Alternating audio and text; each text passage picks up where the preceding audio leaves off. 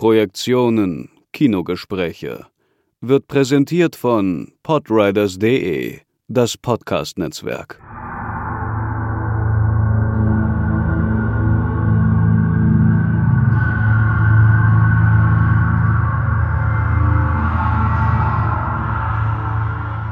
Bei Projektion on Demand handelt es sich um eine Kooperation zwischen den Projektionen, den Kinogesprächen und kinoondemand.com, dem deutschen Streaming-Anbieter. Heute wollen wir euch Pig mit Nicolas Cage ans Herz legen.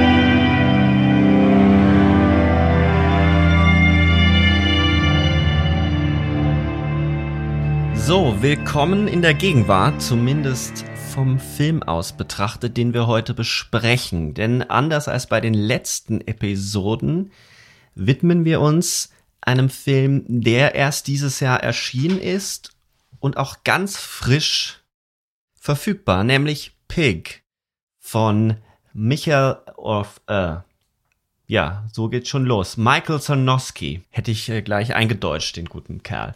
Ein Film, bei dem es um ein Schwein geht.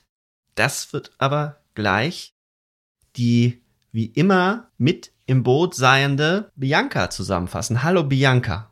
Ja, hallo und guten Morgen, Tag oder Abend. Stimmt, das ist ja beim Podcast immer so eine Sache. da weiß ich auch immer nicht, was ich sagen soll. Guten Morgen und guten Abend zusammen. Bei uns ist es jetzt morgen und du hast ja den Film auch gesehen, sonst wärst du ja nicht hier. ja, ja, tatsächlich.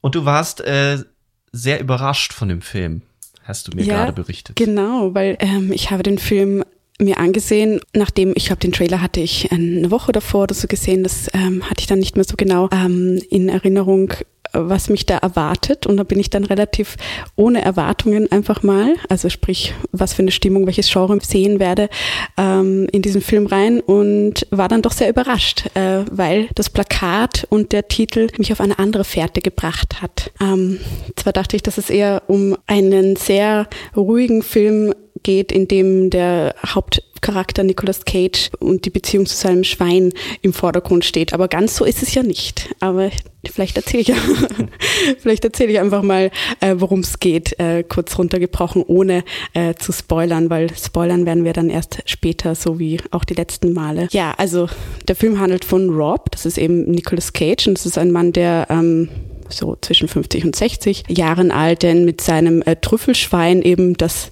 genannte Schwein, äh, im Wald irgendwo in Oregon im, im Westen, Nordwesten der USA, unweit, unweit von äh, Portland wohnt und er besitzt in seiner bescheidenen Hütte weder eine Dusche noch ein Telefon und das Schwein ist sein einziger Kontakt. Sonst hat er noch einmal in der Woche Kontakt zu einem äh, jungen Mann, das ist Amir, ähm, gespielt von ähm, Alex Wolf Wolf. Genau, der kommt einmal in der Woche vorbei und ähm, kauft ihm seine Trüffel ab oder hat einen Deal mit ihm. Vielleicht gibt es auch ein Tauschgeschäft.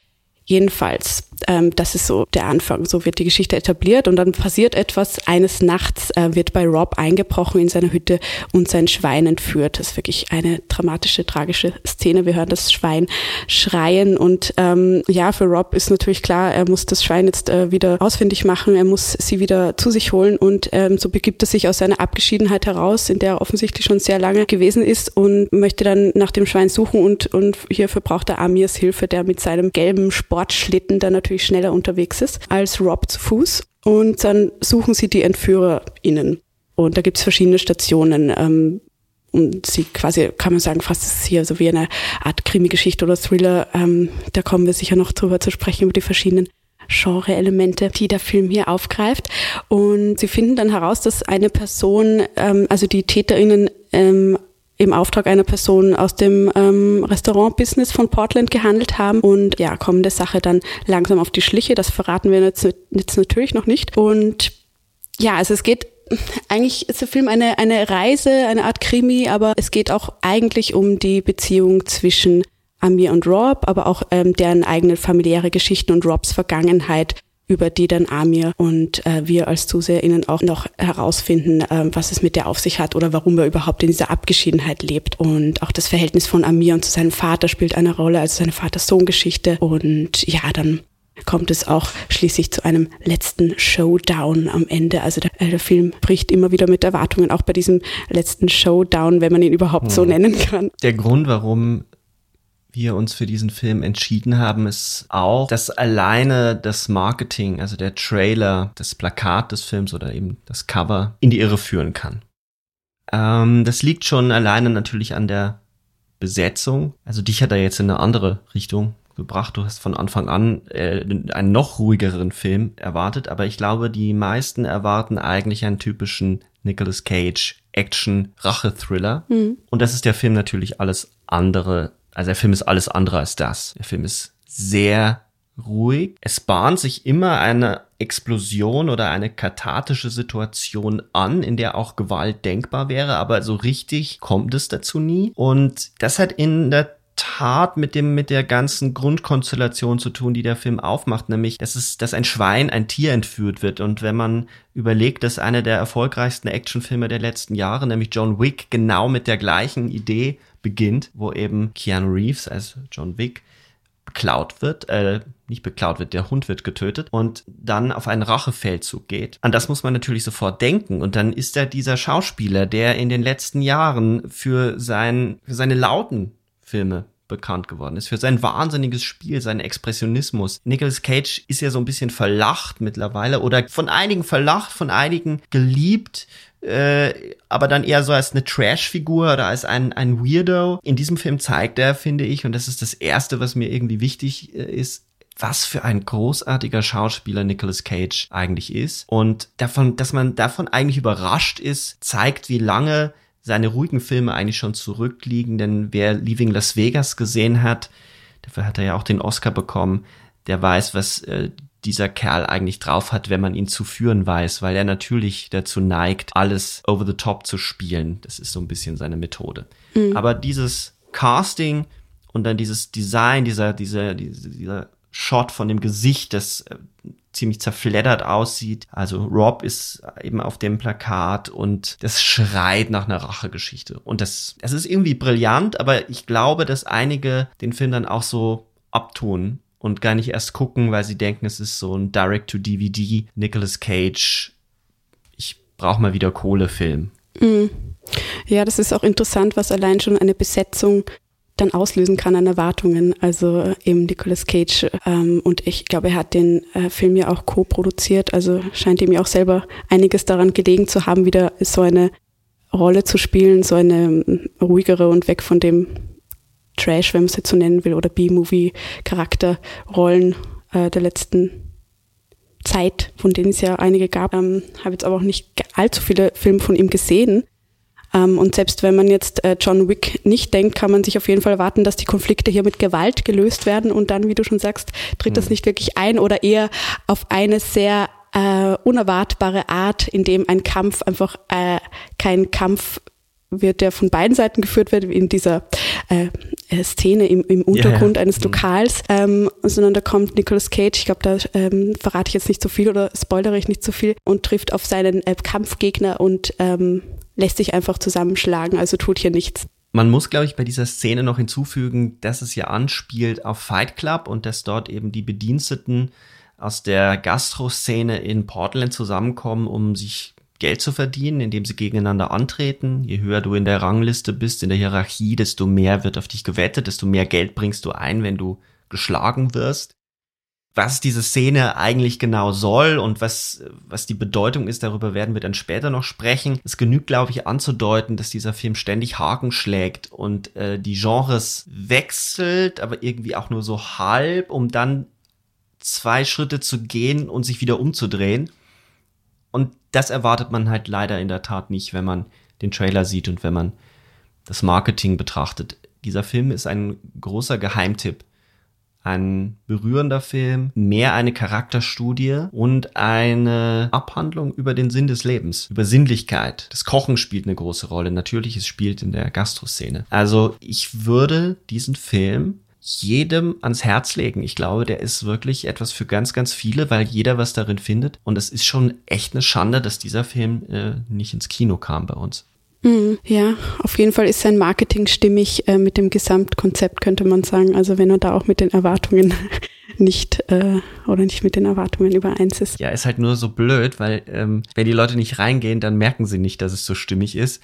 Also man muss bei diesem Film ja. wirklich die Leute auffordern. Also alle da draußen, schaut diesen Film.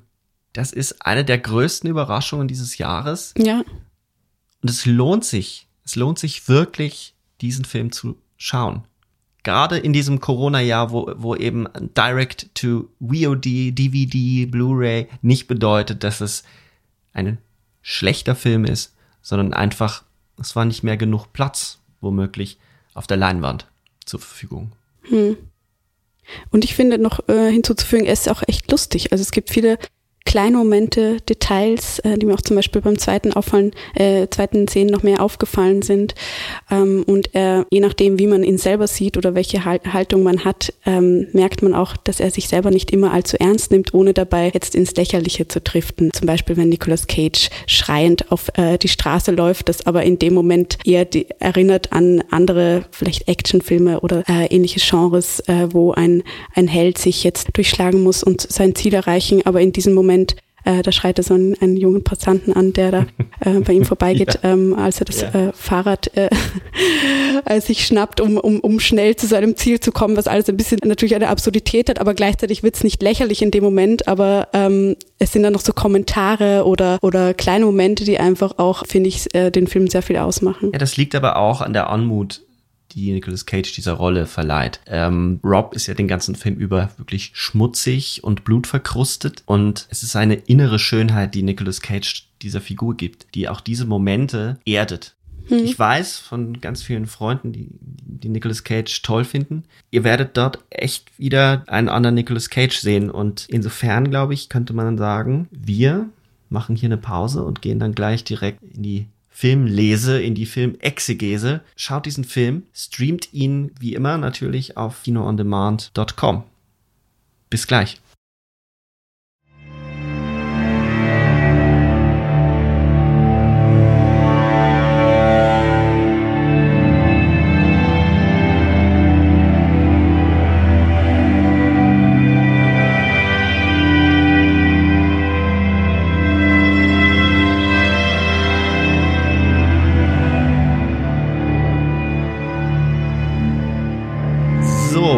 Jetzt habe ich vor allem ja Nicolas Cage äh, in den Himmel gelobt. Jetzt wollen wir aber auch mal gucken, wie das genau in dem Film funktioniert mit ihm als Figur und vor allem, welches Spiel der Film mit uns spielt. Da spielen ja vor allem, du hast es ja schon angedeutet, Genres eine Rolle. Welche Filmgenres siehst du in dem Film eigentlich alle angetippt? ja, versuchen wir es vielleicht mal so chronologisch durchzugehen. Also der Film eröffnet ja und schließt eigentlich sehr ähm, ruhig, äh, kontemplativ. Wir sehen hier, wir lernen die Figur des Nicolas Cage, den Rob, kennen und es ist auch eine sehr idyllische Szene, wie er hier im Wald lebt. Ähm, er greift in das Wasser, das Schwein kommt zu ihm. Er kocht ja auch schon am Anfang seine Pilztart, weil der Film ist ja in drei Teile geteilt, also Teil 1, Teil 2, Teil 3 tragen verschiedene Titel, die alle mit ähm, Speisen mit Essen äh, zu tun haben. Und der erste Teil heißt nämlich auch rustikale Pilztat und die macht er hier auch am Anfang und das ist wirklich sehr idyllisch. Und da hatte ich ähm, ähm, das Gefühl, dass es in eine Richtung ähm, anspielt auf diese, ähm, wie soll man das Genre nennen, ein Einsiedler in ein Genre oder oder Man in the Wild, also mhm. Filme wie Castaway oder also auch Verschollenen oder oder Into the Wild oder Die Wand ähm, könnte man auch nehmen. Mhm. Ja. Ja, und dann, dann ist es aber eigentlich relativ kurz. Also es sind nur so wahrscheinlich die ersten unter zehn Minuten, ähm, das ist, äh, oder vielleicht sogar unter fünf ähm, dass es in die Richtung geht. Und dann kommt ja eben dieser Einschnitt, ähm, dass das äh, Schwein äh, gestohlen wird. Und hier geht's dann eher in Richtung Krimi oder Rache, äh, Rache äh, Genre, Rachefilm. Und ich finde, hier spielt auch die Musik eine sehr große Rolle, äh, durchaus durch den ganzen Film hindurchgehend. Ähm, die trägt wirklich diese Stimmungswechsel, ähm, kann man dann mhm. eigentlich ganz gut festmachen, dann in welche, welche, wann es welche Turns nimmt. Und dann äh, finden sich natürlich so ähm, Action-Elemente, die aber dann nicht so äh, ausgeführt werden, wie wir es uns erwarten würden. Was haben wir schon jetzt äh, über den Kampf gesprochen zum Beispiel? Ähm, also es wäre eher ein, ein Non-Action-Film oder es, es bringt einen auf die falsche Fährte, äh, indem es in diese Richtung geht. Und Könnte man nicht sagen, dass der Film den Rache-Thriller entkernt? Er nimmt die Ausführung der Rache, der gewaltvollen Rache relativ schnell aus dem Spiel oder man ahnt, dass es dazu nicht kommen wird, zumindest ab der Hälfte weil es auch hm. gar nicht so sehr darum geht, Rache auszuüben, sondern er will einfach nur sein Schwein zurück. Und das hm. wird ja wirklich in diesen ersten Bildern sehr dicht erzählt, was er für eine Beziehung zu diesem unglaublich süßen Schwein hat. Ähm, sie heißt auch Apple, glaube ich. Ähm, ist eine Sie, und sie kommt immer, wenn er pfeift. Und dieses Pfeifen ist so eine liebenswürdige Art. Dann gibt er ihr eben auch die Pfanne, er kocht für das Schwein. Und das wird genau wie du sagst, in diesem Stil des Outsider-Kinos, des Outcast oder des äh, Einsiedlerfilms erzählt. Und dann gibt es diesen Einbruch. Es wird ja doch sehr bedrohlich erstmal inszeniert. Der Film ändert dort seine, seine Bildsprache. Dann gibt es diesen, diesen sehr actionreichen Shot, wo, wo er die Tür ins Gesicht bekommt und zu Boden stürzt. Und da hat man in der Tat das Gefühl, der Film bricht auf und es kommt ein Actionfilm oder fast was Horrormäßiges durch. Also so ein, so ein Backwood-Feeling. Also bist in deiner Hütte und dann wirst du überfallen von irgendwelchen Wahnsinnigen. Aber auch das belässt der Film wie, wie so eine Note, die er anspielt, die nach klingt und die deswegen auch auf der Tonebene, also der, der, der Soundtrack spiegelt das immer wieder. Also es wird so eine hoffnungsvolle Musik, die dann, die an so ein Roadmovie auch erinnert. Also sie fahren hm. ja auch viel mit dem Auto herum natürlich ähm, ja. und Station zu Station, was diesen Roadmovie-Charakter nochmal unterstreicht. Also auch das Roadmovie sehe ich drin. Hm direkte Anspielungen auch auf Filme. Also wir haben vorher ja schon John Wick erwähnt. Fight Club finde ich wird auf jeden Fall in dieser, in dieser Untergrundkampfszene, in der er ja nicht kämpft, sondern sich im Endeffekt ähm, zusammenschlagen lässt, um an Informationen zu kommen. Fight Club wird angespielt. Ich musste aber auch an ganz viele andere Filme denken. Also wenn er das Essen serviert zum Beispiel, dann für den Vater ja am Ende kocht und mit dem Essen ja den emotionalen Zusammenbruch des Vaters herstellen will, weil dieser eben mit der Frau, die im Koma liegt, bei ihm so einen Abend hatte, der ihm in Erinnerung geblieben ist, weil das Essen so großartig großartig gewesen sein muss. Der musste ich, das ist jetzt sehr subjektiv, vielleicht ist das, haben andere andere Assoziationen, aber ich musste an äh, die berühmte Szene in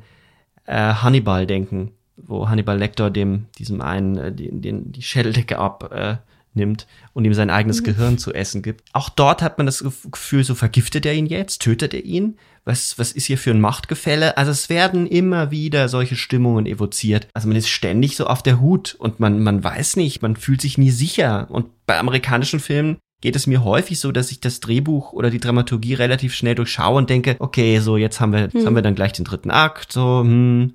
Bei dem Film hatte ich hm. nie das Gefühl, dass ich weiß, in welche Richtung es gehen wird. Ja, das ging mir auch so und ähm, was du auch sagst, ähm, das hat eine Art äh, Road-Movie-Charakter auch oder findet sich immer wieder. Da muss ich auch dran denken an diese Buddy, Buddy-Movie-Narrative oder ja. das Verhältnis eben zwischen, ähm, zwischen den beiden Rob und dem, ähm, dem jungen Amir, das ja auch sehr eine große Rolle spielt. Und ich finde, da ist das Einzige, wo man diese drei Akt, äh, das Drei-Akt-Schema doch erkennen kann, ist die Beziehung zwischen den mhm. beiden. Diese zwei Personen, die irgendwie miteinander zu tun haben. Sie haben am Anfang geschäftlich miteinander zu tun. Amir ist jetzt nicht sehr persönlich äh, an Rob interessiert. Er fragt ihn zwar am Anfang, äh, ja, brauchst du nicht eine Dusche oder ein Telefon? Also es wäre auch für ihn bequemer wahrscheinlich, wenn man ihn mal erreichen kann in seiner Hütte, aber äh, Rob ist ja immer sehr wortkarg unterwegs und lehnt es auch ab. Aber als er dann Hilfe braucht, ähm, wendet sich Rob doch an Amir und der ist aber am Anfang auch nicht wirklich begeistert davon oder sagt, ja, was hab, ist es ja nicht meine Sache, was habe ich mit deinem Schwein zu tun so. Aber Rob bringt ihn ja dann dazu, dass er mit ihm nach dem Schwein sucht, ähm, indem er das ähm, aus mit geschäftlichen äh, Gründen also geschäftlich begründet. Findest du, dass er ihn deswegen rumkriegt? Ich hatte ja so das Gefühl, er kriegt ihn vor allem äh, rum, weil er androht, das Auto zu zerstören. Ähm, und auch dort mit einer Art Gewaltandrohung ihn überredet, weil das Geschäftliche, da sagt er ja ganz schnell so, ja komm, dann kauf dir halt ein neues Schwein. Mhm. Es hat eher damit was zu tun, dass Amir ja als Figur eine ist, die sehr über eine Oberflächlichkeit erstmal lebt. Also dieses Auto, in dem er sitzt und immer diese Klassik-Essays, also Essays über klassische Musik anhört, wo man erstmal total befremdet ist, was später aber durchaus Sinn macht. Da werden wir noch drauf zu sprechen kommen, weil ich finde das äh, auch sehr interessant, wie das Reden über klassische Musik mit dieser Sinnlichkeit des Kochens verbunden wird. Also so eine Kunstfertigkeit, dass das Kochen als Kunst in diesem Film auch emporgehoben wird. Aber nochmal noch mal die Geschichte mit dem Schwein, ja, ähm, er sagt aber doch zu Amir, dass es ja viel zu lange dauern würde, jetzt ein, ein neues Schwein, ah, ja. weil er mhm. sagt, Amir zu ihm, ja, kauf dir doch ein neues. So, das ist ja, für ihn sind keine Emotion, Emotionen an dieses Schwein gebunden, für ihn ist es eher so ein, ein, ein Gegenstand oder ein Mittel zum Zweck. Er sagt, ja, kauf dir doch ein neues und er ähm, Rob äh, sagt ja, das würde eben zu lange dauern, ihn zu trainieren. Und jetzt ist ja die Saison, ich glaube, das ist ja wahrscheinlich auch im Herbst oder Winter und da ist die Trüffelsaison und ähm, dann würden ihnen da wohl einiges entgehen. Da weiß er auch außer welche Knöpfe, Knöpfe ja, ja. er drücken muss, damit er mir quasi drauf anspringt. Und erst am Ende sagt er ja dann, ähm, als sie beide am Auto lehnen und ähm, Rob sagt, ja, ich weiß eigentlich selber, wie ich die Trüffel finden kann. Ich brauche gerade kein Schwein dazu. Und ähm, Amir sagt er, ja, warum machen wir das Ganze dann hier? Warum suchen wir überhaupt das Schwein? Und da sagt er, Rob ja dann, ja, because I love her. Also quasi, was hier seine emotionale Verbindung zu dem Schwein ist und dass es nicht um die Trüffel wirklich geht. Und da kommen ja diese beiden auch wieder zusammen, nachdem sie zwischendurch auch ihre äh, Konfliktmomente hatten. Also diese, diese Kurve, wo sie sich zwei, die eigentlich nicht, nicht miteinander ähm, auf eine Reise gehen wollen, das dann doch gezwungen sind dazu. Oder einer zwingt den mhm. anderen so ein mhm. bisschen. Ne? Also der Robin. Und dann ähm, gibt es einen Streit, dann gibt es diesen Clash und dann kommen sie das doch stimmt. wieder zusammen. Also das fand ich schon erwartbar, aber man ist auch während der Sichtung auf so viele andere Dinge konzentriert oder oder, oder versucht ähm, herauszufinden, was als nächstes passiert. Ähm, von dem her ähm, jetzt äh, gleich äh, zu, zur Musik über, weil, weil du es gerade angesprochen hast. Ähm, ja, diese klassische Musik, die er immer wieder im Auto hörte an mir und die wir ja auch außerhalb dessen immer wieder zu hören mhm. bekommen, mhm. spielt ja eine große Rolle und ist ja, glaube ich, auch für ihn so etwas ähm, als materialistischer Mensch, der hier seinen gelben Sportwagen hat, der hier seinen Gucci-Gürtel trägt äh, und so weiter, der versucht nicht nur sich einen Namen zu machen, sondern auch nach außen hin ja wohl zu beeindrucken oder in der äh, Portland-Restaurantszene nach oben zu steigen, möchte sich ja dann auch äh, quasi diese wahrscheinlich diese Bildung oder was, äh, was er damit verbindet, äh, mit klassischer Musik und er hört ja nicht nur die Musik, sondern dann auch in so eine Art Kommentar dazu über Komponisten und den Aufbau der Musik und ähm, finde am Anfang dachte ich mir fast, ach, dass ich es zu ähm, plakativ fand, wie die beiden Typen hier, Rob und Amir, gezeigt werden. Also quasi der, der Waldschratt, der immer mit seinen äh, sehr ähm, schäbigen äh, Outfit herumläuft und dann haben wir dann den Amir, der hier sehr, sehr protzig unterwegs ist und beide haben natürlich ganz unterschiedliche Einstellungen, aber ja, es funktioniert dann irgendwie doch oder es... Nee, es funktioniert doch deswegen, weil es ja schon um das Verhältnis von Oberflächlichkeit und Tiefgründigkeit geht. Also beide sind ja Abziehfiguren erstmal und Jetzt ist das erstmal auch kein äh, großartiger Move, den Film macht, dass natürlich unter der Oberfläche ganz viel anderes noch vorgeht. Aber bei dem Film geht es ja vor allem nicht um die Figuren alleine, sondern den Umgang mit bestimmter Kultur. Also das einfache Hören von solchen CDs ist noch kein wirklicher Umgang mit Kultur. Erst später, als er begreift, dass man das leben muss, dass man das tun muss, dass man das zulassen muss und nicht nur beschreiben können muss. Da sitzt er ja am Ende im Auto und hört, hört dann äh, den Kommentar, der fast, wenn man dann den Film nochmal anschaut, wie ein Kommentar ist, also dieser, dieser Fachkommentar über Komposition,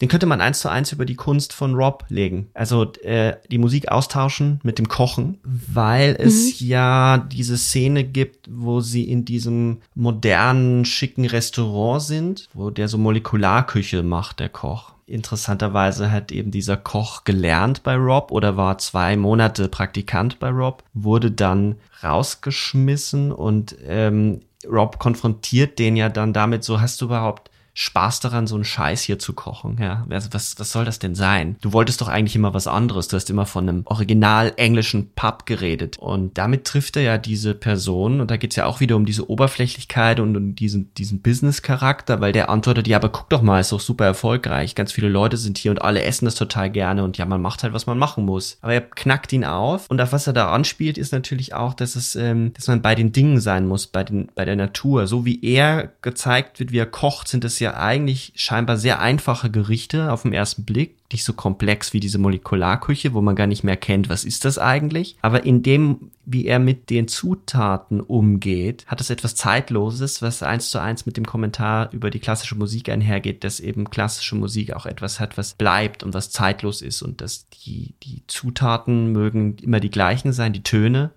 die Akkorde, aber in den Händen von einer Person, die die Sinnlichkeit hat, kann sich das zu einem ganz großartigen Menü oder zu einem großartigen Stück zusammenfügen. Das ist ein schöner Gedanke, das, ja. Das macht der Film, finde ich, auf eine sehr unaufdringliche Art und Weise, dass wir, wie er an dem Brot riecht. Er geht ja dann in sein altes Restaurant zu dieser Bäckerin, die seine Bäckerin war, die für ihn das Brot gebacken hat. Und wie er an dem Brot riecht, wie er, wie er an jedem Kräuterstück riecht, hat etwas sehr, sehr Sinnliches. Also er macht das nicht einfach so, um dann was zu kochen. Und so geht er ja auch mit seinem Schwein um. Er liebt die Dinge, die er, mit denen er umgeht. Das mag dann am Ende ein kleines bisschen ins Kitschige driften. Das ist so ein Moment, wo ich mir dachte, ah, das ist ein bisschen zu viel, dass er sagt, er könnte sich an jeden Kunden erinnern, den er bedient hat. Ich hab's, mhm. ich hab's dann, weil die Figur so ernsthaft gespielt wird, abgekauft. Aber im Kern geht es darum, diese Aufrichtigkeit den, den Gegenständen, den Dingen der, der Natur ja. gegenüber. Ja, ich, ich meine, es gibt ja so ein paar Dinge im Film, die man vielleicht erwartbar oder wie du jetzt auch äh, sagst am Ende, dieses erinnert, er erinnert sich an jede ähm, Person, an jedes Menü, die man jetzt ein bisschen als zu kitschig oder zu eins zu viel sehen kann, aber, aber die dann doch halt funktionieren, dadurch, dass der Film so viel bietet oder nicht so eine Einbahn fährt, die jetzt das sofort erwartbar macht oder man vielleicht verzeiht man es ihm auch. Also genauso ging es mir am Anfang mit dem, eben mit diesem, was ich vorher habe, mit den beiden Figuren, die hier sehr, anfangs sehr plakativ kommen, also Rob und Amir. Oder auch zum Beispiel den Junkies, die äh, ihm das Schwein stehlen. Das fand ich natürlich auch ziemlich, ja, plakativ oder ähm, die, die suchen sie ja, also sie finden ja schon relativ am Anfang heraus, wer die beiden Personen waren, die das Schwein mitgenommen haben und suchen die ja dann auch auf in ihrem Trailer. Also es wird eine Art White Trash äh, inszeniert, dass diese beiden Figuren hier einfach im Auftrag gehandelt haben und sie ja sprechen dann auch über das über das Auto und und der ganze Duktus. Also es ist ein bisschen mhm. übertrieben dargestellt und fand es auch schade, dass das eine der wenigen Frauenfiguren ist, äh, die wir hier ein paar Sätze haben. Frauen spielen ja in der ganzen Erzählung eine große Rolle, aber eher in ihrer Abwesenheit. Abwesenheit. Ne? Also es ist die Mutter von Amir, beziehungsweise ja, die Frau von seinem Vater natürlich und ähm, die verstorbene Frau von Rob, die überhaupt diese Figuren auch treiben oder ihre Emotionen stark beeinflussen. Dazu ja. gleich zwei Ideen. Mir ging es auch so, dass ich dachte, hier werden Figuren sehr schablonhaft am Anfang geführt, aber ich erkläre mir das auch damit, dass der Film ja nur deswegen auch diese Genres anspielen kann. Er beginnt ja wirklich wie ein Genrefilm, der immer mehr zu einem, um jetzt in diesen großen Kategorien zu denken, zu einem Arthouse-Film wird. Wenn es nämlich einen Unterschied gibt zwischen so einem wirklich strengen Arthouse-Autorenfilm, auch wenn man dazu sagen muss, dass es dort natürlich auch gewisse Klischees gibt. Wenn es einen Unterschied gibt zwischen dieser Form des Films und des Genrefilms, ist, dass der Genrefilm natürlich, um diese Automatismen, um diese, diese Storylines fahren zu können, sehr oft mit schnell charakterisierten Klischeefiguren arbeiten muss. Und der kluge Genrefilm schafft das natürlich, das zu brechen. Und das gelingt Pick natürlich auch.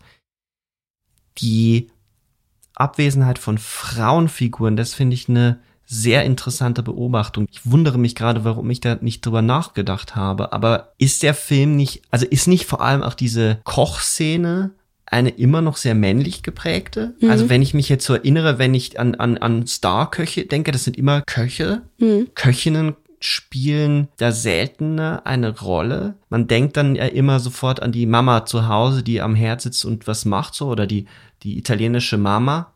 Mhm. Ähm, das finde ich interessant weil der Film ja dann durchaus auch als ein Brechen mit Männlichkeit zu verstehen ist. Also es ist ja eine Sensibilität, die da gezeigt wird, bis hin zur emotionalen Öffnung.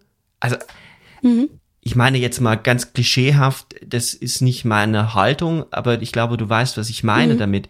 Ein, über ein Schwein zu sagen als Mann in der Kultur, in der wir leben, ich liebe es und dafür all das in Kauf zu nehmen, das ist schon ein ziemlicher Bruch. Das ist sowas von in Anführungszeichen, in sehr großen Anführungszeichen unmännlich aus der Perspektive der männlichen Kultur, die wir auch gegenwärtig erleben. Ja, und vor allem, dass er das gegenüber Amir sagt und nicht gegenüber einer Frau oder gegenüber dem Tier, weil das ja, ja, auch etwas ist, was in Filmen dann oft oder auch in, in der Kultur von Männlichkeit, die dominant ist, dass Männer sich gegenüber Frauen öffnen oder gegenüber ja einem Tier, das halt nicht zurückspricht, also eher so als, als Monolog äh, sozusagen.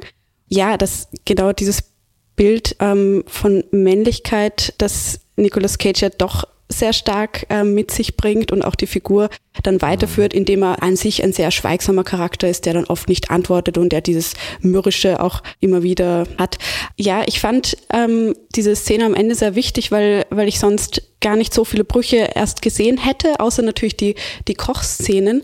Und damit ähm, bricht der Film dann nicht nur mit Genres, sondern auch mit ähm, Gender. Und da gibt es auch so einen schönen filmwissenschaftlichen Text von Andrea Breiten und da schreibt sie über ähm, Genre als falsche äh, Gender-Fährte, quasi, dass man mit verschiedenen Genres ja auch immer bestimmte Geschlechtlichkeit von Figuren erwartet. Also im, mhm. im Actionfilm zum Beispiel oder, oder in einem ähm, Kampffilm, einem Boxerfilm gibt es einen, einen Typus äh, Mann, der ähm, etwas Bestimmtes erreicht oder Bestimmtes erreichen möchte und damit ist er dann erfolgreich und das ist dann auch ähm, mit bestimmten Eigenschaften oder Handlungen, Aktionen mhm. verbunden. Und, und das hatte ich hier auch natürlich diese Erwartung und habe mich am Anfang kurz geärgert über diese, diesen Typus, der hier entworfen wird. Und dann am Ende aber kommt es, wird es doch nochmal äh, gebrochen. Um, ähm, und zwar gen genau zwischendurch gab es noch die Szene, wo er sich gegenüber einem Kind öffnet. Äh, da dachte ich mir auch, ja, finde ich das jetzt gut oder, oder ist es jetzt gerade mhm. wieder eigentlich schade, dass er sich dann nur gegenüber dem Kind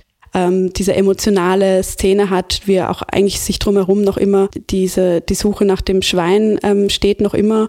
Und trotzdem hat er hier kurz die Ruhe in sein ähm, altes Familienhaus, in dem er wohl mit seiner Frau gewohnt hat, zurückzukehren und trifft hier im hinteren Bereich des Hauses auf einen Jungen, der mit einem Handpan spielt, also mit einem Instrument. Und ähm, redet dann kurz mit dem und da ist auch, glaube ich, die Musik sehr ruhig. Also wir sehen hier nostalgische Momente, er spricht über den Kaki-Baum und ähm, ja. Aber bei dieser Szene bricht die Szene nicht auch mit dem klassischen Bild. Sie wird ja nicht einfach so positiv geführt, weil die Einstellung zeigt die beiden von hinten aus dem Haus heraus durch die Tür gefilmt. Mhm. Und man, ich hatte ständig die Angst, dass jetzt gleich die Mutter kommt oder der Vater und ihn für einen Triebtäter oder für einen, mhm. also Eindringling hält. Und ich habe auch die ganze Zeit also ich wurde so auf mich selber zurückgeworfen, weil ich dachte so, okay, wenn jetzt der Typ bei mir im Garten sitzen würde, neben meinem Sohn, wie würde ich reagieren? Mhm. Und er ändert da die Blickwinkel. Mhm. Wie nehmen wir jemanden wahr? Was sehen wir in jemandem? Die Szene an sich, nur so narrativ, das, was sie, was sie dramaturgisch an der Stelle macht, ohne die Bilder, gebe ich dir vollkommen recht dachte ich auch, okay, das ist jetzt in jedem Film gibt es diese Szene, wo der starke Mann sich einem Kind öffnet mhm. und ganz zart mhm. wird. Aber trotzdem wird eigentlich die, die, die Gender-Konvention nicht gebrochen, sondern durch die Ausnahme eher noch verstärkt. Und dann macht der Film aber trotzdem etwas, nämlich er, er, er konfrontiert uns mit der Wahrnehmung dieser Szene selbst durch die Form, die, die, in der das Bild inszeniert wird. Und das macht der Film ganz häufig. Also man darf, nur weil der, weil der nicht von vornherein so schwer und so arthouse-mäßig angelegt ist, den Film nicht unterschätzen, wie großartig komponiert der ist, wie klug der mit Männlichkeit umgeht, die Abwesenheit. Ich habe jetzt auch noch mal so ein bisschen nachgedacht, warum sind die Frauen eigentlich alle abwesend? Ähm, also das, das bestätigt ja eigentlich nur das, was du, was du, äh, auf was du gerade angespielt hast, auf den, den wissenschaftlichen Text, nämlich, dass in diesem Genre natürlich erwartet wird, dass, dass sich den Frauen gegenüber geäußert wird. Aber indem die abwesend sind, ist da eine ist da diese Ausnahme, die die Genderregel stabilisiert, weggenommen und mit diesem, mit die, und gleichzeitig ist es natürlich ein, ein klassische Genre-Narrativ, ein Genre-Narrativ, der Mann, der äh, trauert, weil seine Frau gestorben ist. Und so macht er wieder auf zwei, zwei Ebenen etwas ganz Interessantes weil das, was eigentlich gegenüber den Frauen dann geäußert wird, muss jetzt gegenüber den Männern geäußert werden oder wird gegenüber Männern geäußert. Und eine Sinnlichkeit, die sonst normalerweise auffällig bei Frauen angelegt ist, die Bäckerin ist zum Beispiel so ein Anklang dieser Figur, wird auch rausgenommen. Es ist ein hm. Männerfilm, also in dem Männer dominant in der ersten Reihe stehen, aber eben auch ein Film über Weiblichkeit und im männlich, im männlichen. Und insofern, das ist ja immer mein Appell, man muss genau hinschauen und viele lassen sich dann immer abschrecken oder ist ja gar keine Frauenfigur drin. Oder ist es, das ist jetzt nicht, das, damit meine ich nicht, nicht äh, dich jetzt. Wir haben, wir sind da ja gerade dran, drüber zu sprechen. Aber es ist was, was mich sehr beschäftigt, weil das bloße Austauschen von männlichen Figuren oder Frauenfiguren im Actionfilm überhaupt nichts an den Gendernormen ändert, sondern es wird nur so getan, als würde es etwas ändern, mhm. während ein Film wie Pig, in dem eigentlich nur Männer die Hauptrolle spielen, einen viel, viel größeren Beitrag zum Feminismus oder zu der Genderdebatte äh, leistet, weil eben Männlichkeit auch in Frage gestellt wird. Und das, äh, ich kann, ich bin wirklich total begeistert, mit welcher Leichtigkeit der Film das macht. Mhm.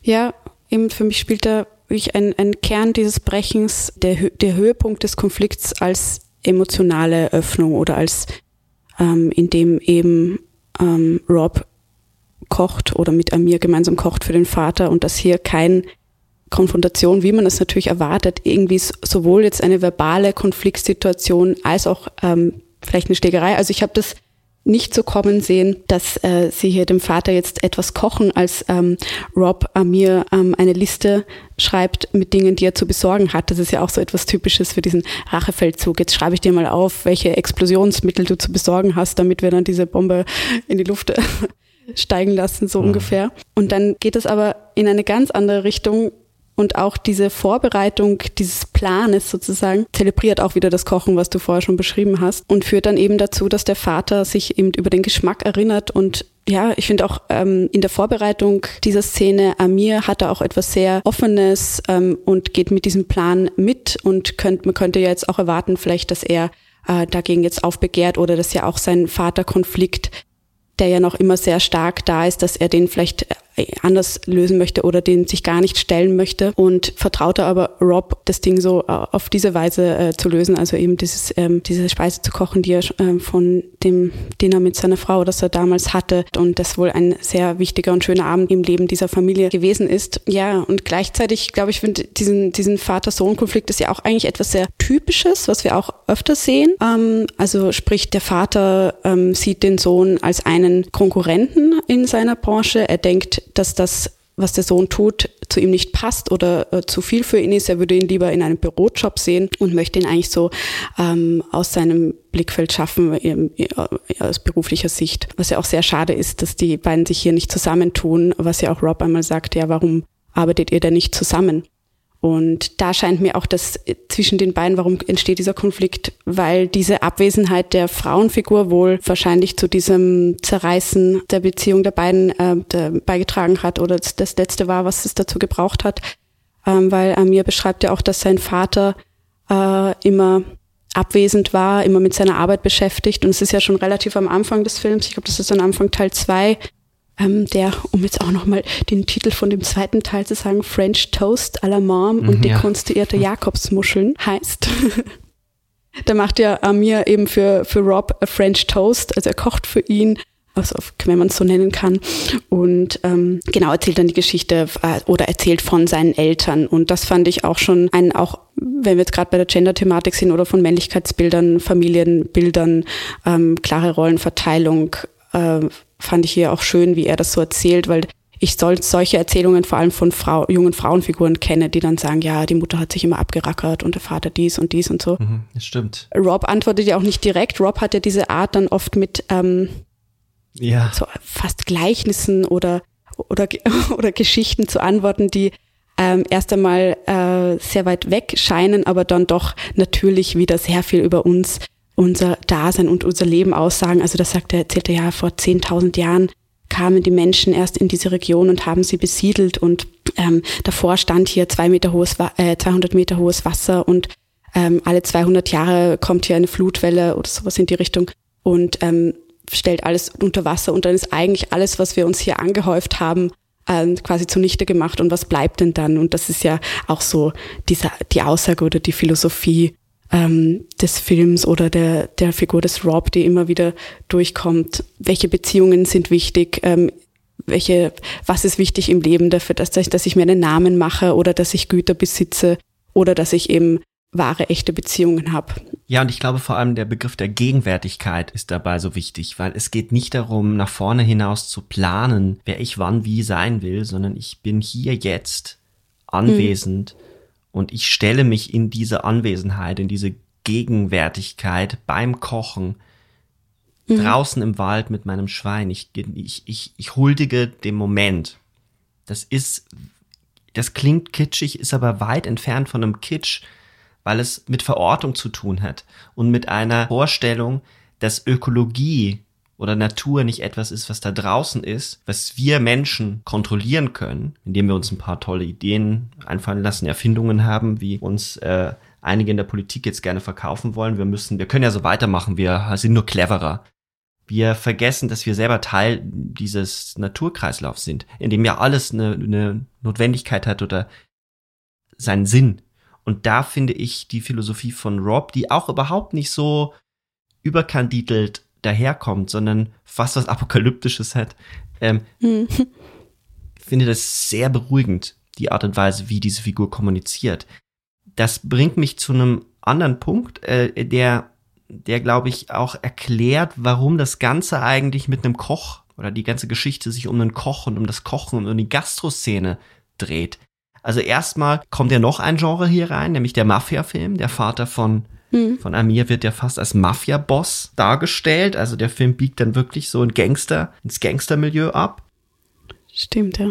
Ähm, der Grund, warum das in diesem Milieu spielt, in diesem Kochmilieu, ist, dass das natürlich ein sehr männliches Milieu ist. Jetzt nicht nur, weil eben die Köche männlich sind, sondern weil es auch so ein unglaublich anstrengender Beruf ist, der, äh, wo die Parallelführung zum Kämpfen, zum Miteinander kämpfen, es ist sehr hierarchisch, sich total anbietet. Also, dass das in so eine Fight Club Ecke geht, dass das irgendwie ausagiert werden muss, die ständige Aggression, die diesem Job ist, in der Küche zu arbeiten ist, zack, zack, zack, das muss schnell gehen und dann wirst du angeschrien und dann muss, also, es ist komplett das Gegenteil von dem, was Rob ja verkörpert. Da ist jemand, der sinnlich ist, der das mit unglaublichen Bedacht macht. Nein, das ist wirklich ein Job der gemacht werden muss. Und das aufzubrechen auf eine Art und Weise, wie ich sie so noch nie in einem Film gesehen habe. Es gibt viele Filme übers Kochen. Also jetzt äh, zum Beispiel der, der gerade im, im Kino gestartete Adam, der marokkanische Film, da geht es ja auch ums Backen und da sind zwei Frauen die Hauptfiguren und da hat es auch was mit Sinnlichkeit zu tun. Aber dass es auf diese Art und Weise als Milieustudie auch verwendet wird in einem Genrefilm, der gleichzeitig eine Charakterstudie ist. Ja, das ist schon echt eine Nummer. Mhm. Ich glaube auch, dass dieses ganze Trüffelgeschäft auch tatsächlich sehr ähm, mafiös äh, teilweise ist. Also ähm, es kam ja auch äh, kurz nach dem Film eine Dokumentation über die Truffle Hunters heraus, habe ich in einem Interview mit dem Regisseur gehört. Ähm, der jetzt allerdings davon noch keine ähm, Inspiration nehmen konnte oder hat sich er hat äh, selber Recherche betrieben. Aber genau, das ist, ähm, ja, glaube ich, wirklich auch ein, ja, ein hartes Geschäft und was hier für illegale Machenschaften sich dann abspielen oder ähm, ja, wer welche Trüffelarten ähm, hm. bergen kann. Und die sind ja auch teilweise äh, was habe ich gelesen, ein, ein bestimmter Trüffel ist dann viel mehr wert als Kokain. Also das heißt, der, der Handel damit ähm, gewichtet sich viel stärker und kein Wunder, dass es hier zu solchen Eklats kommt und ähm, das steckt ja wahrscheinlich auch damit drin, also diese ganze äh, kriminelle Szene. Ja, und ich finde auch, äh, da, da fällt mir spontan auch äh, noch die eine äh, Szene ein, wo Amir auch vom Spiegel steht und, und sagt, das hatte mich ein bisschen an, an Taxi Driver oder wahrscheinlich auch an andere äh, Spiegelszenen erinnert, ähm, wo er sagt, du willst hundertprozentigen Kat Ja. Kartäusertrüffel, dann, dann komm zu mir.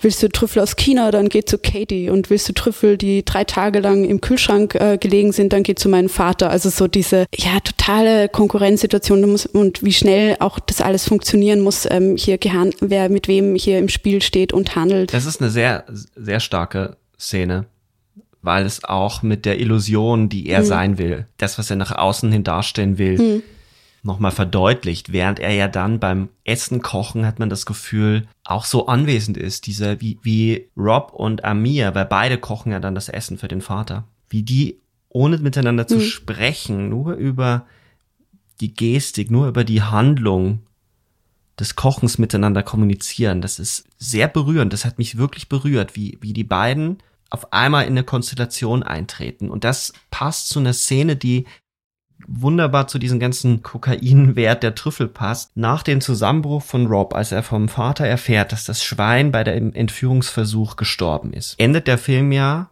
nicht mit einer Aussprache und nicht mit irgendwie noch, äh, wie geht's jetzt weiter, wie wird eigentlich das Verhältnis von Amir zum Vater, sondern äh, Amir fährt mit Rob wieder zurück in den Wald, beziehungsweise auf dem Weg machen sie Halt in einem Diner. Es ist schon relativ spät nachts und ähm, sie wollen einen Kaffee und einen Pie. Und dann sagt die Frau, wir haben kein Pie. Und Pies sind ja so, ist ja wirklich so ein Kunstwerk. Sehr aufwendig auch zu machen, so ein Amer Am- American Pie. Ich meine nicht den Film. ähm, War vielleicht auch auf, aufwendig ja, zu machen. ja, das auch. Aber ich, das stimmt. Ähm, über den Film will ich aber jetzt nicht sprechen. Und auch nicht über die Pie-Szene. Da kommen auf einmal auch Verweise raus, auf die, die wir nicht haben wollen. Ähm, wobei es interessant wäre, jetzt auch wegen den Gender-Aspekten ähm, den Film mit reinzuholen, aber das lassen wir doch. Und dann ähm, begnügen sich die beiden mit einem Muffin, was total toll ist. Da ist dieser Starkoch, der Wert legt auf gute Lebensmittel, dann so einen Pie in so, äh, kein Pie, eben einen äh, Muffin in einem Diner. Aber das passt irgendwie zu dieser Philosophie des Filmes, dass es auf den Moment ankommt, auf die Situation und auf die Gegenwart. Und dann ist eben so ein Pie genauso ausreichend und tröstend, dass man dort sitzt und schweigt.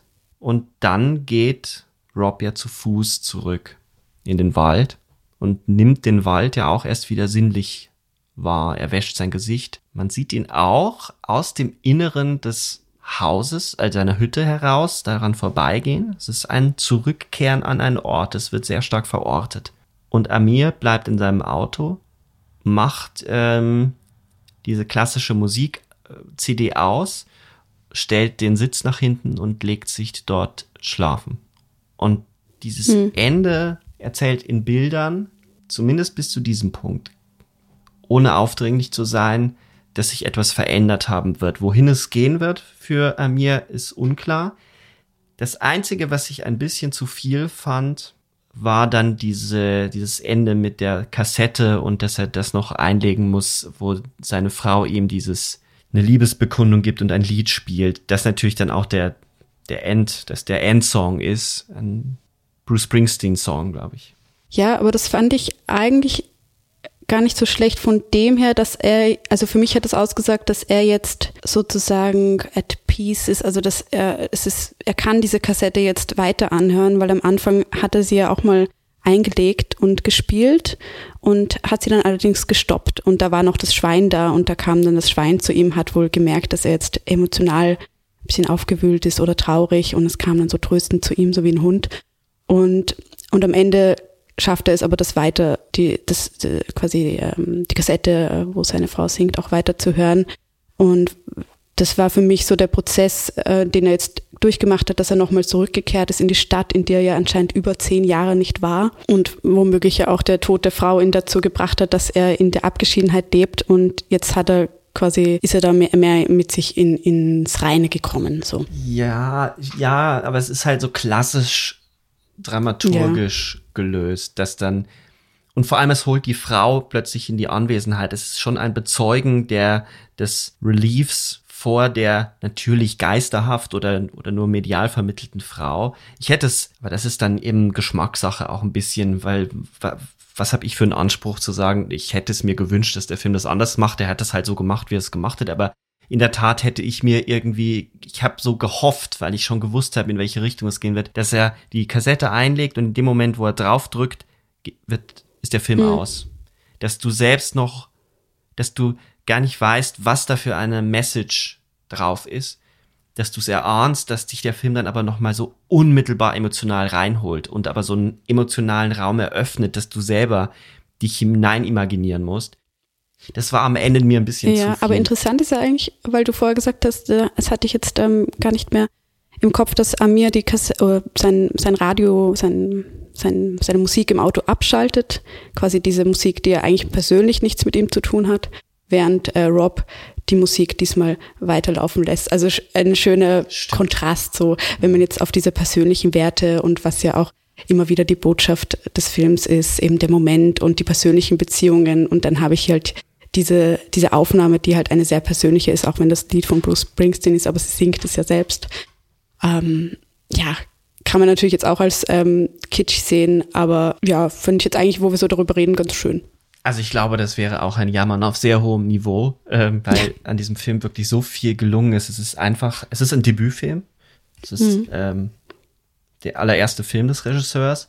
Es ist ein tolles Beispiel für amerikanischen Indie, für eben nicht äh, den großen Bombast. Und er macht daraus wirklich alles.